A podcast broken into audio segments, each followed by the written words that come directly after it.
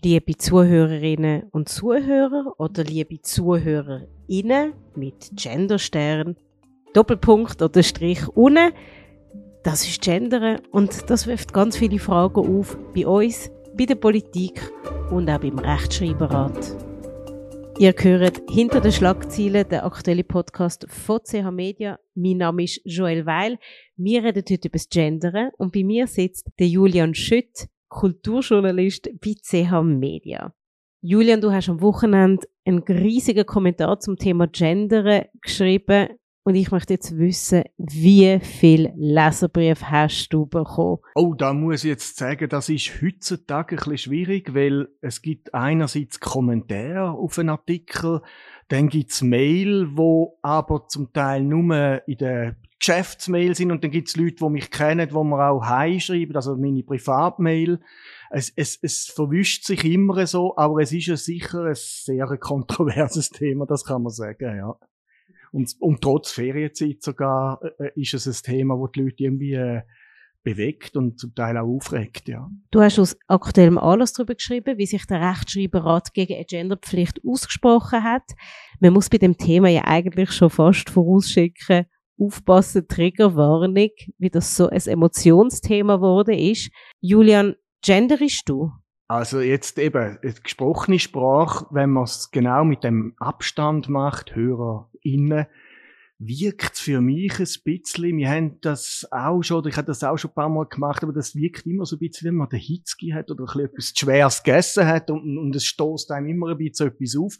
Ich weiß nicht, ob sich das wirklich dann durchsetzt. Man, man hört das jetzt überall ein bisschen in den Medien, dass, dass man äh, den Abstand macht, so quasi unterbricht das in der gesprochenen Rede, aber ich finde es eigentlich das andere, gute alte Hörerinnen und Hörer, immer noch viel eleganter und es, ist, es lässt sich ja auch relativ schnell sagen. Stichwort aufstoßen und ich nachher im übertragenen Sinn nochmal aufgreifen. Aber zuerst einmal, Julian, was ist der Rechtschreiberrat?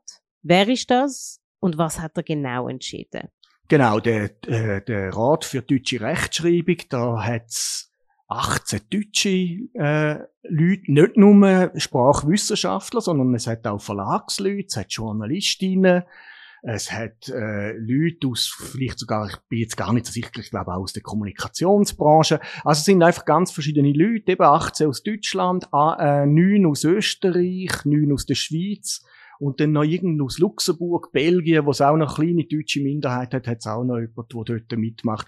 Und die tun im Grunde genommen das ein bisschen regeln, wo früher noch der Duden gemacht hat und wo man äh, vielleicht die älteren Leute erinnern sich noch, da hat es eine riesige Debatte in der Zeit gegeben um die Rechtschreibereform und äh, weil man aus dem Streit nicht rausgekommen ist, hat man dann eben den Rat für deutsche Rechtschreibung äh, so ins Leben gerufen. Und jetzt inzwischen ist der genauso zerstritten und, und, ähm, und kämpft mit den gleichen Schwierigkeiten wie früher in der Duden-Redaktion. Es ist halt einfach ein sehr ein umstrittenes Thema.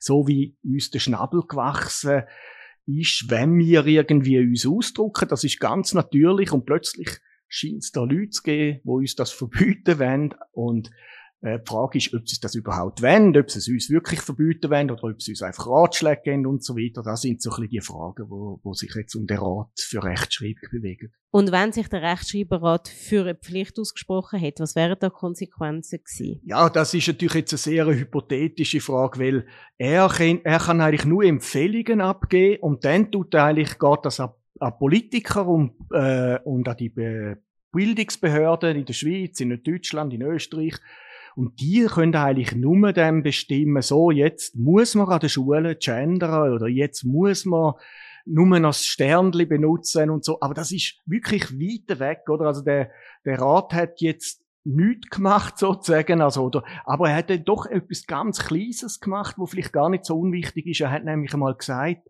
doch die Zeichen, die Genderzeichen, eben Sternli, der sogenannte Unterstrich oder der Doppelpunkt, ähm, oder das große I im Wortinneren, das ist auch noch, das sind eigentlich, das würde, da würde man eine neue Kategorie von Sonderzeichen. Und jetzt geht es darum, dass der Rat auch muss und, und all die, die spezialisiert sind, müssen sich jetzt mal äh, zusammenhocken und sagen, was das heißt. Denn da hat sehr viel grammatikalische Probleme, wo das auch die Schule mitbringt. Also denken wir mal an, an Trennung, oder? Wenn dann plötzlich so ein blöder Genderstern ist und dann kommt noch ein Buchstabe nachher und so. Ähm, das, das kann wie Trennung sehr große Probleme geben. Es kann aber auch sonst ähm, äh, wirft es einfach Fragen auf. Und die tun jetzt die Fachleute äh, sozusagen, die haben sich so quasi die Aufgabe jetzt gestellt, dass sie die wollen klären. Und das wollen Sie sagen jetzt mal relativ schnell machen, bis Ende Jahr, vielleicht geht es dann auch ein ganzes Jahr und so weiter, aber das sollte jetzt, glaube ich, in Angriff genommen werden. Seit Corona hat unsere Gesellschaft kein Thema so sehr gespalten wie das. Gender ist emotional extrem aufgeladen und jeder hat eine Meinung, jeder hat eine Haltung und Diskussionen eskalieren so schnell, wenn es um das Thema geht. Warum ist das so? Eben, es hat sicher mal mit dem ganz, mit dem Urbedürfnis, dass wir nicht wollen, dass fremde Leute und dann sogar noch so eine vermeintliche Elite, wo, wo ja auch immer wieder gesagt wird, äh, die da bestimmen, dass die uns sagen, wie wir müssen reden und schreiben. Das ist ja so ein Urding, wo uns einfach ein bisschen gegen den Strich geht. Aber faktisch ist es natürlich so, dass immer Sprachwissenschaftlerinnen und Wissenschaftler und, und, und Spezialistinnen sich zusammengesetzt haben und irgendwie Sprachproblem gelöst haben. Also auch mal eben Training, ähm, auch, auch, es hat mal eine Zeit gegeben, wo, wo, wo die Deutschsprache sehr vom, vom Französischen noch, ähm, äh, die Deutschen haben dann gesagt, zersetzt war und dann hat man einfach angefangen, die französischen Wörter rausnehmen. Das ist in der, in der, in der Schweizer Ding, Hochdeutschsprache, eigentlich viel weniger, weil wir eigentlich das noch schätzen, die Nähe zu der französischen Sprache. Aber in Deutschland hat man mal irgendwo einfach dann so gesagt, jetzt tun wir da so ein bisschen reduzieren und, und das ist mehr oder weniger dann immer wahrscheinlich ein Thema gewesen, aber man hat es dann akzeptiert und ähm, und jetzt natürlich da kommt auch eine politische Debatte rein, oder wie wie, äh, was äh, kann man mit der Sprache, die Sprache wird eben ein Mittel zum Kämpfen. Also man kann mit der Sprache,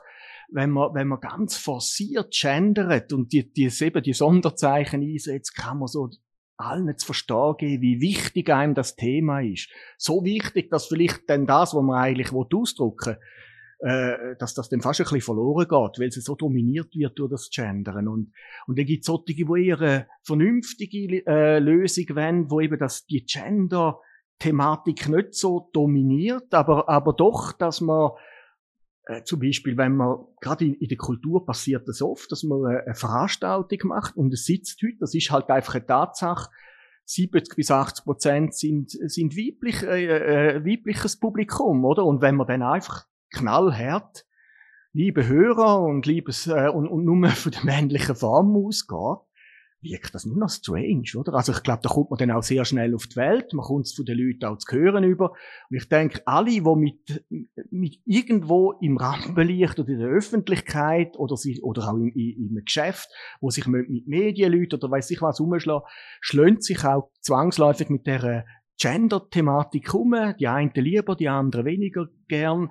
Aber irgendwie ganz kommt einfach niemand mehr davon weg. Und, und das wird auch immer noch zunehmen, je, je neuer die Generationen da anwachsen. Und von dort her ist das so ein unliebsames Thema aber wir kommen nicht davon los. Du hast Politik angesprochen und es ist ja in der Tat ein politisches Thema, auch schon fast das Wahlkampfthema. Die Linken wollen sehr stark gendern, die Mitte ist so ein bisschen verschlossen, was das Thema angeht.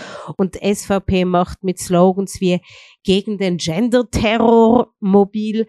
Findest du das Thema wird zu sehr politisiert. Ja, das ist vielleicht zwangsläufig durch die Emotionalisierung, was jetzt, was jetzt da gegeben hat ist man natürlich auf den Geschmack gekommen, sozusagen, und, und tatsächlich bewirtschaftet das jetzt äh, eine gewisse, aber so rechtspolit, rechtsbürgerliches Lager, so dass, dass die sagen, ja, eben, da wird eine Elite uns äh, terrorisieren mit dem Thema Gender-Wahnsinn und so weiter und so fort. Gut, aber wenn sich die sogenannte Elite gegen eine Genderpflicht ausgesprochen hat, dann fände das Gegenseite hingegen wieder sehr gut. So wie das jetzt passiert ist. Ja, wobei auch dort, also ich glaube, heute ist so, dass, dass denke ich, wirklich, man muss aufpassen, eine Mehrheit von, man, man sagt immer, eine Mehrheit in Deutschland, Österreich und in der Schweiz gegen das Gendern. Aber ich glaube, äh, da muss man jetzt auch differenzieren. Die sind gegen einen Genderzwang. Also das heißt, dass, dass jetzt alle müssen das Gendersternli benutzen oder alle müssen den, den Doppelpunkt oder so benutzen. Ich glaube, es gibt nicht eine Mehrheit, wo dagegen ist, dass man wirklich adäquat Frauen, Männer, vielleicht sogar auch queere Leute, was auch immer, äh, einbezieht und dass jeder und jede sich Gedanken macht, wie kann man die Leute einbeziehen. Und ich denke nicht, dass eine Mehrheit der Leute die Leute, die ausschliessen. Also das heißt, da muss man immer ein bisschen aufpassen. Und die politisch, also jetzt gerade in, in der, im Wahlkampf merkt man sie jetzt auch wieder, wie die Linke ganz forciert gendern nur und die anderen ganz forciert dagegen. Und ja, wo ich ein bisschen Angst habe, ist, dass wirklich so ein bisschen die vernünftige äh, äh, Mitte da verloren geht, wo, wo sagt, hey, das ist, es geht gar nicht mehr darum, ob wir noch wollen gendern, sondern es geht nur darum, wie man auf eine vernünftige Art, und das heißt auf eine moderate Art, so gendert, dass es nicht einfach alles dominiert, wo wir sagen, aber dass auch nicht einfach verloren geht, gewisse Leute, wo, wo wir mit ansprechen vor allem die rechte SVP argumentiert ja immer damit, dass man nicht so viel über das Gender reden sollte weil es gibt ja ganz andere und wichtigere Themen. Aber auf der anderen Seite tut sie wahnsinnig viel Energie aufwenden, um das gegen Gender mobilisieren. Ja, eben, das ist ja auch der, Friedrich Merz in Deutschland der gesagt hat, ja, mit der mit dem Gender-Sternli, Debattezwang, da denkt man so eine Art den sozialen Unfrieden im Land schüren. Aber wer der eigentlich jetzt sehr bedient, ist die AfD und ebenso rechte Flügel von der, von der CDU. Und bei uns hat es auch Leute, wo, wo das ganz bewusst eben jetzt im Wahlkampf benutzt, weil, weil es, äh, weil es ihr, ihr, ihrer Klientel können punkten und so. Aber faktisch ähm, ist, ist ein Kampf auf verlorenem Terrain. Also irgendwann wird die Sprache, die Sprache ändert sich immer, ist immer im Wandel und, und auch da wird es zum Wandel kommen.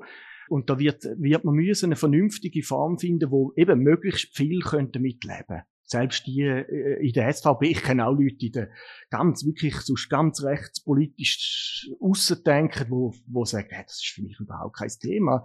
Ich, ich sage immer, äh, äh, liebe Mitarbeiterinnen und Mitarbeiter, ich tue das so selbstverständlich in, in meinem Geschäft verwenden. Also das ist auch innerhalb von der, glaube von den SVP ist das nur eine bestimmte kleine, scharfe Gemeinde, wo jetzt da noch sehr wettert, weil man halt, und das verstehe ich irgendwie, weil man auch halt so viele Leute kann aufregen damit, oder? Es ist so ein Aufregethema und die, die ziehen und das ist auch bei uns in den Medien natürlich so und dann ähm, tut man es halt bewirtschaften. Wenn man automatisch Mitarbeiterinnen und Mitarbeiter sagt, dann ist das ja sehr nett und sehr gut und, und lobenswert.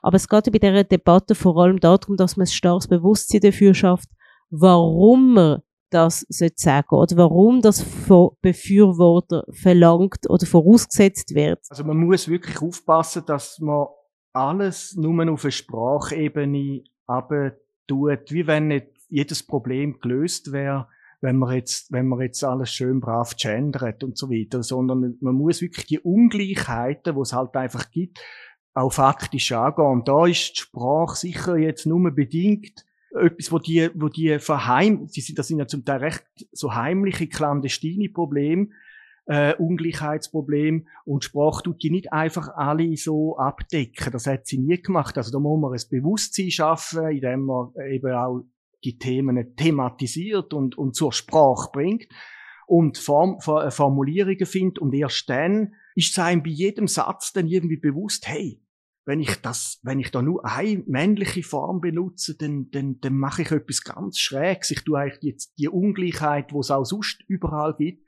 die zementiere ich eigentlich noch auch im Reden an, oder? Also es ist so ein bisschen, äh, man muss da wie das Bewusstsein schaffen, dass, dass, dass man das nicht will und dass man auch, und, nicht, nicht einfach demonstrativ, indem man zeigt, wie progressiv man ist und wie fortschrittlich, sondern dass man ganz schlicht und einfach versucht, alle Leute wo am Tisch sitzen oder einem Plenum sind oder in, in einer Fabrikhalle sind und so, dass man möglichst alle von denen einbezieht und niemand von denen sich muss ausgeschlossen, ausgeschlossen fühlen, oder? Das ist so etwas. Und natürlich ist es mit dem nicht tun. Natürlich sind damit die faktischen Ungleichheiten beim Lohn immer noch da und die muss man natürlich dann immer noch angehen. Aber wenn man, äh, indem man es in der Sprache ausblendet und dann auch sonst noch ausblendet, ist gerade gar nichts gewonnen, oder? Also ich denke, es ist wirklich in der Sprache kommt uns auch viel zu Bewusstsein, was, was, äh, was, was nicht stimmt in einer Gesellschaft. Wenn wir das bewusst machen, können wir auch, ähm, ja, können wir das Bewusstsein ein bisschen schaffen oder schärfen. Es gibt ja die viel zitierte Studie aus Deutschland und Belgien, wo 500 Schüler beinhaltet und die sind getrennt voneinander mit verschiedenen Berufen konfrontiert worden und die eine Gruppe hat alle Berufsbezeichnungen so gehört, wie du und ich das sicher als Kinder auch gehört haben. Polizist, Pilot, Arzt. Und die andere Seite hat das genderübergreifend vermittelt bekommen, also Polizist und Polizistin, Feuerwehrmann, Feuerwehrfrau. Und die Studie zeigt eigentlich, dass Kinder, die mit geschlechterübergreifenden Berufsbezeichnungen größer werden, weniger stigmatisiert auch denken, also dass sich Mädchen eher an sogenannte Mannenberufe anwagen und Buben eher an Frauenberufe. Das zeigt ja eigentlich, Sprache ist schon der Anfang von einer grossen Veränderung. Ich will nicht sagen, dass bei der Sprache anfängt, weil das, das, das gibt der Sprache natürlich dann immer so eine Dominanz, wo auch falsch ist. Also die Sprache ist nicht, eben, das, die Sprache ist auch einfach mal ein Kommunikationsmittel und ich bin jetzt weit äh, davon entfernt, allen Leuten zu unterschieben. Sie würden nicht an, an die Frauen denken, wenn sie nur die männliche Form brauchen. Also da gibt es sicher so auch ganz bewusste philosophische und so weiter äh, Haltungen, dass man das jetzt nicht macht. Und das sind zum Teil durchaus fortschrittliche Leute. Also ich will nicht sagen, dass die Sprache dass man einfach alles bei der Sprache muss ganz bewusst machen und dann wird unsere Gesellschaft zu einer goldigen Gesellschaft. Das glaube ich nicht. Also ich denke schon, dass die Probleme, das sind reale Probleme und die Sprache bildet die irgendwo ab auf äh, mehr oder weniger adäquate Art. Und wir müssen bei der Sprache ansetzen, aber wir müssen natürlich auch wirklich bei den Problemen ansetzen. Also es wäre wirklich für mich jetzt falsch, was man machen könnte, dass man jetzt irgendwo nur bei der Sprache alles wunderbar durchgendern und chattern lassen, sozusagen, nach Genderart. Und sonst können wir ihm mit Hand in den Schoß legen und sagen, ja, okay, ist alles in Ordnung, oder? Also, und die, die Probleme, die Wirtschaftsprobleme und Lohnungleichheit und weiss, was es alles gibt, die müssen wir gar nicht anpacken, oder? Also, es ist, ich glaube, man kann die Sprache auch überschätzen das ist auch ein Fehler, oder? Also, wo, wo manchmal gemacht wird und. Ähm, das erstaunt mich jetzt, dass du als Journalist sagst, Sprache wird überschätzt. Ja, das tut mir natürlich auch weh. Ich weiß in der Philosophie oder der Literatur ist, ist Sprache alles, oder? Das ist, das ist mir schon klar und, ähm, aber, ähm, ich denke auch dort, äh, die, die wirklich vernünftigsten Leute, haben auch, haben auch immer gewusst, dass es einfach reale Probleme gibt, reale Sachfragen, und Sprache ist einfach das Kommunikationsmittel, das einzige, was wir haben und das, was uns unterscheidet von den Tieren und so weiter, von den meisten Tieren, dass wir uns wahnsinnig sensibel können ausdrücken können. Äh, aber es ist nicht so, dass einfach die Sprache äh, unsere Wunderwaffe ist, sozusagen, mit der wir alle Probleme sonst auf der Welt können lösen Glaubst du, dass die Emotionen beim Gendern auch ein Generationsthema sind? Du hast ja, du hast einen Teenager-Sohn. Ist das in seiner Generation anders? Ja, ich merke einfach, dass es viel so selbstverständlicher ist, ähm, wie man, wie man sich ausdrückt, dass man auch andere einbezieht, dass man auch mal im Gespräch sogar dann halt weibliche Formen braucht, mehr als, als männliche Formen und niemand stört sich dran, oder? Also so genauso wie wir früher, so vor, sagen wir mal, 10, 15 Jahren, eigentlich nur immer in der männlichen Form geredet haben, auch, auch selbst an der Uni. Wir müssen jetzt auch mal ein bisschen aufpassen, dass wir immer die Universitäten so heilig sprechen, weil die da so Turbos haben, so Gender-Turbos, die vorausgehen. Wo ich noch studiert habe, hat man überhaupt nicht müssen gendern. Man hat überhaupt nicht müssen. Es ist, über, es ist, es ist eigentlich das Bewusstsein. Es hat ein paar ganz wenige Sprachwissenschaftlerinnen und, und, und, und Sprachwissenschaftler gegeben, die da drauf pocht haben. Aber die ganz grosse Masse ist da noch wahnsinnig hinten drin wie die ganze Gesellschaft auch. Also es ist erst so in den letzten Jahren jetzt so zu einem forcierten Thema geworden und, und ich glaube auch, dass es vor allem die Unis und so die Hochschulen sind, wo man ein bisschen aufpassen dass nicht den Kontakt zu der Gesellschaft verlieren, oder? Also, weil, weil die Gesellschaft gibt ihnen immer noch das Geld und so. Also, man muss ein bisschen aufpassen. Ich finde ich finde schon, dass es, äh, äh, wegweisende und avantgardistische Ansätze darf geben, auch in der Wissenschaft oder in der Kultur. Aber es muss dann eben auch immer so ein bisschen vernunftbetonte Leute geben, äh, wo dann sagen, ja, jetzt müssen wir aber irgendwo die Gesellschaft abholen. Und wir müssen ja auch die, die politisch die äh, verschiedenen Lager abholen. Und wir müssen damit, äh, uns mit der Tatsache auseinandersetzen, dass das Thema Gender eigentlich sehr unbeliebt ist. Wie können wir das ändern? Also das, der, der Ansatz muss auch an der, denke ich jetzt an der, an der Hochschule ähm, äh, oder auch in, in, in linken Zirkel, linken Medien, wo, wo alles durchgendern, die ihren Blätter, ähm, auch die müssten sich so die Gedanken machen, oder? Weil, weil faktisch äh, hängt man sonst immer irgendwie die, die unliebsamen Gegenseiten, die hängt man einfach ab. Und für mich ist das nicht jetzt, äh, hat das nicht mit intellektueller Brillanz zu tun, sondern es hat nur mit einer Einseitigkeit zu tun im Denken. Stichwort Universitäten. Da gibt's ja die einen Unis oder Professoren, die Gender voraussetzen, andere, die das Ganze ablehnen. Was macht die Unstimmigkeit in der Hochschule mit der Debatte? Es stiftet natürlich noch zusätzlich Verwirrung, oder? Und es ist dann so wie, wie, wie früher auch jetzt, oder vor, früher vor, vor kurzer Zeit mit der Corona-Debatte, wenn dann so ein paar Wissenschaftler gegen Impfen sind, haben dann plötzlich, äh, äh, sind alle verunsichert und denken dann, ja, muss man jetzt oder muss man nicht? Und so ist es natürlich auch bei dem Gender, aber da muss man schon jetzt, ich glaube, so ein bisschen Killen im Dorf lassen, also, die überwiegend, die der Unis, die überwiegend, der überwiegende Teil, tut auf irgendeine Form gendern. Sicher sind nicht alle so an allen Hochschulen. Ich habe jetzt auch vor kurzem erst in der Uni Zürich jemanden gefragt. Ist nicht so, dass man jetzt da ganz fanatisch verlangt, alles, jedes durchgender, aber man, äh, es wird einfach verlangt, dass man sich auseinandersetzt mit dem Thema und dass das auch in der Sprache äh, stattfindet, also in dem Text, wo man dann schreibt oder in der Prüfung, wo man ableitet.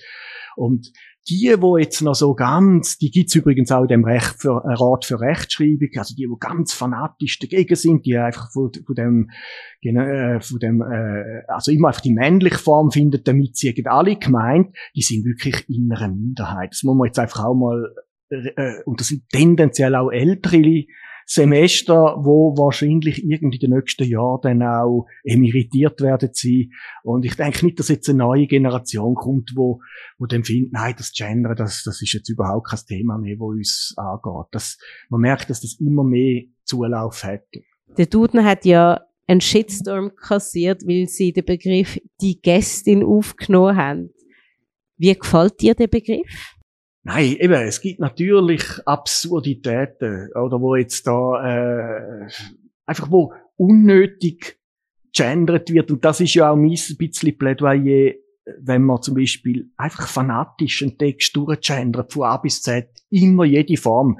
Weil auch bei denen, es gibt so Zeitungen und, und Online-Magazine und, und es ist dann immer lustig, wenn man dann reingeht, findet man immer eine Form, wo sie es vergessen haben. Und dann fällt es ein, drei- und vierfach auf. Dann denke ich, ah, jetzt hast du aber da rechte Pannen und einen Fehler gemacht und so weiter. Das fällt einem viel mehr auf, als wenn jemand ganz bewusst einmal ein, ein Zeichen setzt, doch, da sind Männer und Frauen dabei, äh, oder meinetwegen auch einen Doppelpunkt setzt, das ist mir gleich, oder? Äh, Sprache soll etwas sein, wo wir uns gerne ausdrücken. Und es soll nicht so sein, dass wir, wenn wir, äh, wenn wir die Sprache benutzen, uns zuerst einmal kontrollieren.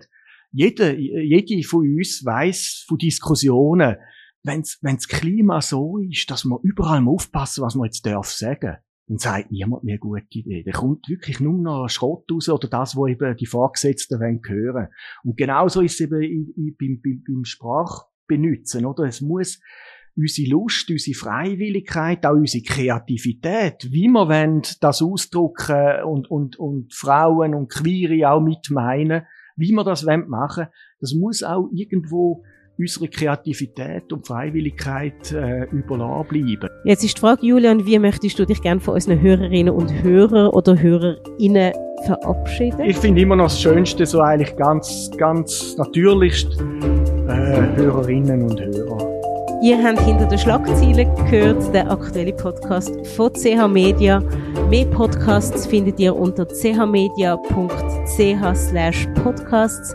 Wenn euch die Folge gefallen hat, dann abonniert uns doch und wir hören uns wöchentlich wieder. Ich bedanke mich fürs Zuhören und freue mich aufs nächste Mal.